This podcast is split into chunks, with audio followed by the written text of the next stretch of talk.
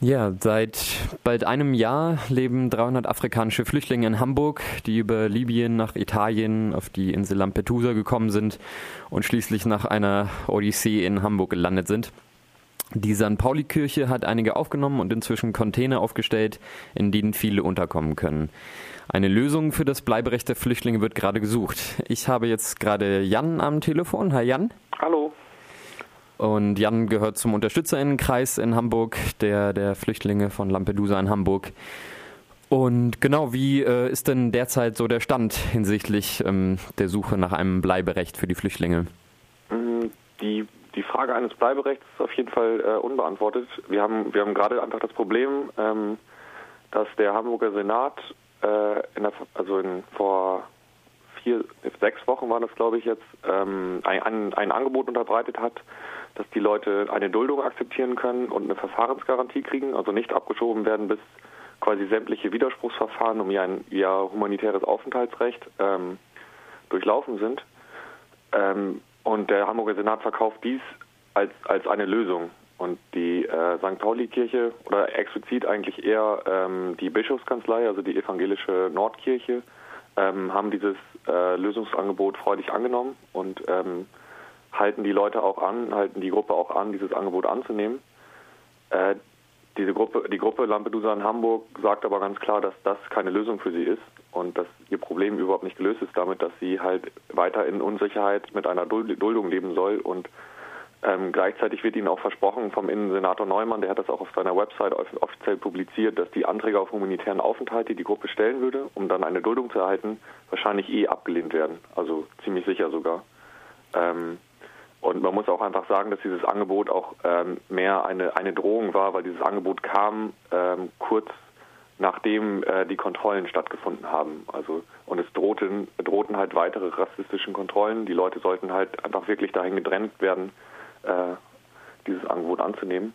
Und jetzt äh, stehen wir gerade an dem Punkt, dass der Hamburger Senat das Problem unter den Teppich kehren will und so tun will, als ob es kein Problem mehr gibt und dass sich jetzt ja alle Leute in der St. Pauli-Kirche ge ge gemeldet hätten, ähm, was einfach überhaupt nicht der Wahrheit entspricht. Und es sind ja auch 300 Leute und nicht nur die 80 Leute in der Kirche, von denen immer geredet wird.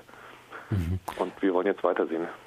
Wie kam es denn dazu, dass die Kirche jetzt sozusagen dieses Angebot der, der Stadtpolitik übernommen hat, wo ja sie vorher da ziemlich weitgehende Unterstützung geleistet hat? Ich glaube, das Wichtige dabei war, ähm, dass ganz zu Anfang schon Verhandlungen, also im Mai äh, diesen Jahres, ähm, gab es schon Verhandlungen zwischen der Nordkirche und dem Hamburger Senat, ähm, als es darum ging, ähm, die Menschen von der Straße zu holen, ihnen eine Unterkunft zu bieten. Da der, wollte der Hamburger Senat einfach eine Turnhalle aufmachen äh, und das quasi als Abschiebezentrum nutzen, ähm, weil sie von also weil der Hamburger Senat von Anfang an gesagt hat, dass die Leute überhaupt keine Perspektive haben und die Hamburger Nordkirche hat sich damals geweigert, äh, bei diesem äh, Projekt dann mitzumachen. Ähm, und deswegen ist es auch nicht zustande gekommen, weil die Nordkirche nicht an diesem Abschiebezentrum mitarbeiten wollte, sondern wollte, dass die Menschen fair, also eine faire Möglichkeit haben, ein rechtsstaatliches Verfahren zu durchlaufen. Ähm, und im Endeffekt ist das Angebot des Senats, ähm, das jetzt vor ein bisschen mehr als einem Monat äh, die Gruppe erreicht hat, genau das Angebot gewesen, wo der Senat auf die Nordkirche eingegangen ist. Also wo, wo er dieses, diese Forderung der Nordkirche aufgegriffen hat, um vielleicht auch den Druck so weit auf die Nordkirche zu erhöhen, die auch ähm, von allen Seiten äh, angegriffen wurde. Also die, ähm, ihr wurde von der CDU vorgeworfen, dass sie mit Linksautonomen äh, zusammenarbeitet und die Gewalt auf der Straße befürwortet und all solche Sachen. Und unter diesem Druck ähm, ist, ist, ist es dann wohl dazu gekommen, dass dann das Angebot angenommen wurde. Jetzt gibt es ja einen Kreis von RechtsanwältInnen, die fordern, dass nach Paragraph 23 des Aufenthaltsgesetzes ein Gruppenbleiberecht äh, eingeführt werden könnte, sozusagen für diese Gruppe von Flüchtlingen. Das hieße, dass sie eben kollektiv äh, eben dieses Bleiberecht bekommen könnten. Wie, wie ist das jetzt zustande gekommen oder wie realistisch siehst du das überhaupt? Ähm, zustande gekommen ist das äh, eigentlich auch schon relativ zu Beginn des Kampfes. Also weil für die Gruppe immer klar war, dass es halt nur diese solidarische Gruppenlösung geben kann, weil eben ein, diese Kollektivlösung auch die politische Lösung ihres Kampfes wäre. Es, ihr, ihr, sie haben ihre Notlage, eigene Notlage auch eigentlich nie als, als humanitäres Problem allein dargestellt, sondern halt immer klar die Perspektive gehabt, dass es ein politisches Problem ist und dass sie alle die gleiche Geschichte haben, dass sie alle die gleiche Fluchtgeschichte von Libyen nach Italien und dann von Italien weiter nach Deutschland bzw. Hamburg haben und auf dieser Grundlage halt auch eben Anerkennung als Gruppe brauchen.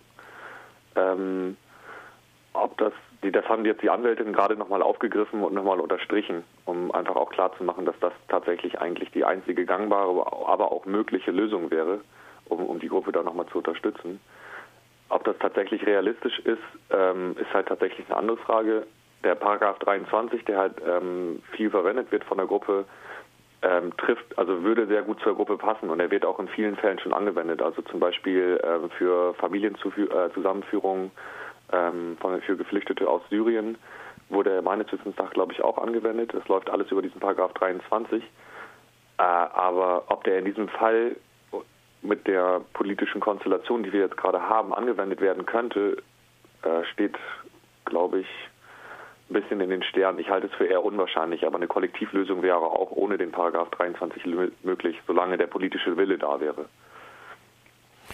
Und das hängt dann wahrscheinlich auch davon ab, sozusagen, wie sehr sich die Unterstützung jetzt äh, weiterentwickelt, die ja enorm war. Also man muss ja schon von einer einmaligen Sache sprechen, da, was, was an Unterstützung von verschiedenen Seiten kam für die Flüchtlinge. Ähm, was denkst du denn, warum ist jetzt gerade in diesem Fall da so eine, so eine enorme Unterstützung da? Ich kann es mir ehrlich gesagt auch nicht wirklich erklären, ähm, aber ich finde es immer ganz besonders wichtig, darauf hinzuweisen, äh, dass die Grundlage dafür einfach die, die äh, Selbstorganisation der Gruppe Lampedusa in Hamburg war. Also, dass sich die Geflüchteten zusammengeschlossen haben, als Gruppe organisiert haben. Damals im April, als sie noch in der Kälte auf der Straße gelebt haben, ist das passiert. Und sie sind seitdem sichtbar im Hamburger Stadtbild gewesen. Also man kam nicht an ihnen vorbei. Sie waren da, sie waren ansprechbar, sie haben ihre Telefonnummern im Internet ähm, kommuniziert. Sie konnten jederzeit angerufen werden, angesprochen werden an ihrem Informationszelt äh, am Hauptbahnhof. Und da hat sich dann halt echt ganz, ganz viel Kontakt ergeben. Das war ganz am Anfang, weil direkt nebenan das DGB-Gebäude ist, dass Menschen vom DGB vorbeigekommen sind, äh, mitdiskutiert haben, mit, dem, mit der Gruppe, mit den Geflüchteten gesprochen haben. Äh, und ähm, das gleiche dann auch mit der Kirche äh, zum Beispiel, dass ganz viele Menschen einfach direkt mit den Menschen in Kontakt gehen, äh, gehen konnten und, äh, glaube ich, vielleicht eher so ein Verständnis dafür entwickelt haben, was tatsächlich das Problem ist. Ähm, und es einfach auch einfach, glaube ich, so ist, dass in den letzten anderthalb Jahren, vor allem durch die selbstorganisierten Kämpfe von Geflüchteten hier in Deutschland, das Thema ganz schön stark auf die Tagesordnung gerückt ist. Also man muss ja einfach sagen, dass spätestens seit dem Protestmarsch ähm, von Geflüchteten aus von Würzburg nach Berlin letztes Jahr und dann dem Protestcamp auf dem Oranienplatz die ganze Thematik einfach so derart präsent in den Hauptstädten ist und Menschen sich damit auseinandergesetzt haben, ähm, dass das Bewusstsein vielleicht einfach langsam gewachsen ist und sich vielleicht genau so einen Moment gesucht hat, wie Lampedusa in Hamburg es dann war, ähm, um zusammenzukommen und Kristallisationspunkt zu bilden.